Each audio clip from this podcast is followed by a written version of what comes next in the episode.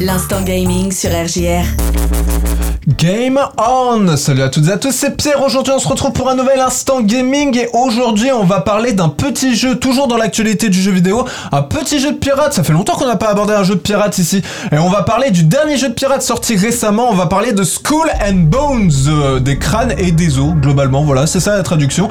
Le fameux Skull and Bones qui est sorti le 16 février 2024, un petit open world qui est sorti sur PC, PS4, PS5, sur Xbox One et sur Xbox Series X, développé par Ubisoft vous les connaissez à force Ubisoft, la série des Assassin's Creed, la série des jeux Rayman, la série des Prince of Persia, Far Cry, Watch Dogs, tout ça, c'est Ubisoft. Et on pourrait citer encore quantité d'autres jeux, mais bon, on va pas tous les citer parce qu'il y a beaucoup trop de titres à citer. Et nous avons là le jeu de pirate d'Ubisoft qui était très attendu et il est enfin disponible après 10 ans de développement et 6 reports de date de sortie, ce qui est quand même assez long et ce qui est quand même beaucoup.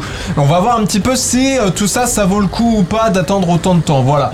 Et donc le principe il est simple, vous êtes dans une simulation de pirate où votre navire et votre équipage vous obéissent au doigt et à l'œil. Avec votre 3 mâts, vous devez parcourir les 7 mers du bug globe, vaincre les rafios et autres flibustiers qui se dresseront face à vous afin de devenir le roi des pirates. Voilà, j'espère que je vous ai hypé avec cette petite intro. on va voir un petit peu ce qu'il en est, si ces 10 ans d'attente valent le coup et on va tout de suite voir ça avec le gameplay. On commence par le gameplay et l'essentiel du gameplay se déroulera sur mer avec votre navire, même s'il est possible de poser pied à terre pour explorer les îles et trouver de nouveaux contrats à remplir. Même si ça, j'y reviendrai un petit peu plus tard. La maniabilité se veut assez lourde avec des déplacements de votre bateau assez exigeants et la physique des boulets de canon qui est plus lourde que pouvait le proposer un Assassin's Creed Black Flag par exemple, pour citer ce titre. Niveau combat, tout dépendra à savoir de la gestion de votre embarcation parce qu'il est possible déjà d'augmenter votre vitesse pendant un court laps de temps et surtout de viser avec précision les points faibles des navires ennemis, ce qui permet même de vaincre des navires qui ont quelques niveaux de plus que vous, c'est à savoir ça quand même. C'est vraiment une façon de jouer qui est très agréable et qui ne fait pas tout reposer sur la puissance de votre équipement et de vos armes, ce qui est plutôt très bien vu. En bref, c'est un gameplay qui est plus technique qu'il n'y paraît, mais très appréciable et très maîtrisé, en plus de donner une certaine profondeur stratégique, ce qui est très cool. On passe tout de suite maintenant au level design. Alors le level design, il se limite à des contrats qui nous demandent certains objets à réunir et qui, une fois obtenus, nous donnent des récompenses pour améliorer notre navire, nos armes et autres équipements, etc.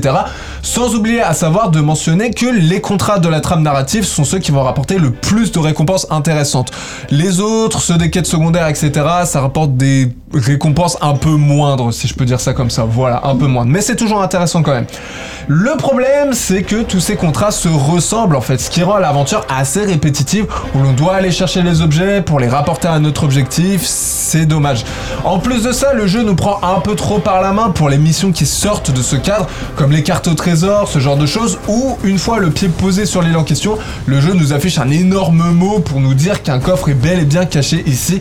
C'est vraiment regrettable parce que le côté sandbox qui est généralement présent hein, dans les jeux pirates comme euh, Sea of Thieves ou euh, Assassin's Creed Black Flag là encore, il est ici presque entièrement abandonné, ce qui est assez regrettable surtout quand on remarque l'ambiance de piraterie qui se dégage du jeu qui est pourtant plus que réussi. Maintenant pour ce qui est de l'ambiance, j'y reviendrai un petit peu plus tard.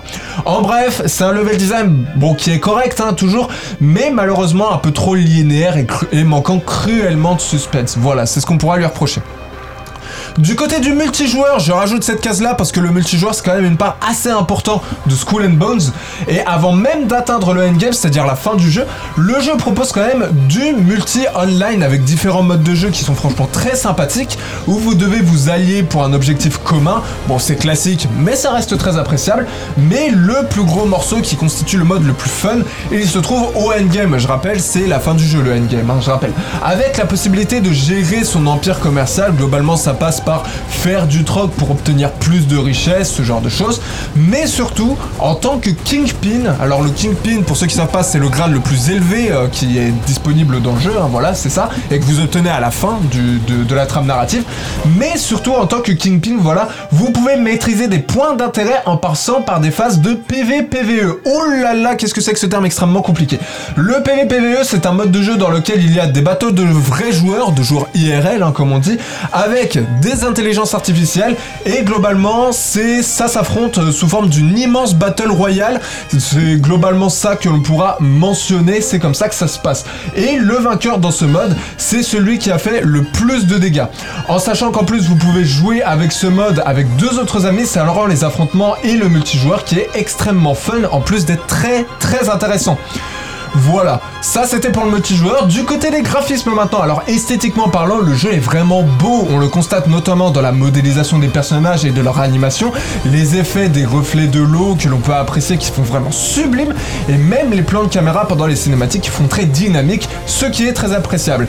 Et techniquement parlant, le constat est à peu près le même, mis à part quelques chutes de framerate de temps en temps. C'est globalement tout ce qu'il y a à reprocher. Pas de clipping ni d'aliasing, c'est vraiment très agréable. Voilà. Du côté du sound design maintenant, alors les musiques du jeu sont franchement très appréciables et nous donnent vraiment la sensation d'être un brave guerrier des mers combattant à coups de canon ou en duel d'épée. C'est vraiment un sans faute sans être non plus extraordinaire. Côté bruitage, le constat est le même et renforce grandement l'immersion dans l'univers de pirates dans lequel on se trouve entre le bruit des canons ou des vagues, c'est toujours aussi réussi. Et pour ce qui est des bruitages, ils vont là encore toujours dans ce sens avec une version française qui est franchement bien synchronisée et toujours très immersive.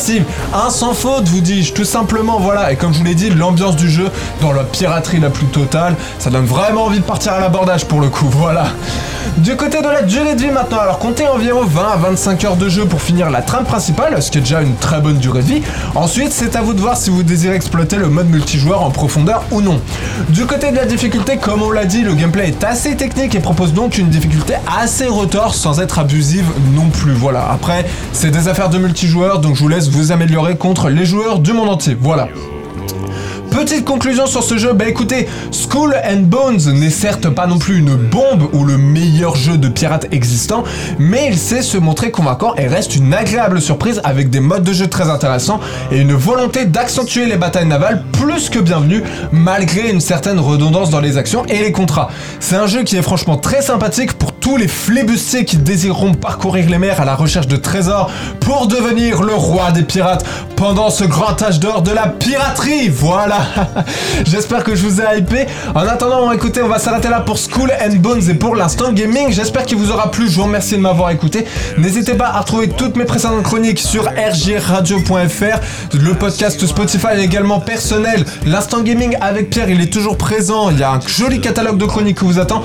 Vous pouvez me retrouver aussi sur les réseaux sociaux, sur Thread, sur Twitter et sur Instagram. Pierre-du-bas, INST-du-bas, GMG pour savoir comment sortir toutes les prochaines chroniques. Et en attendant, comme d'habitude, et eh bien pour ma part, c'est un game over. Et surtout, à l'abordage!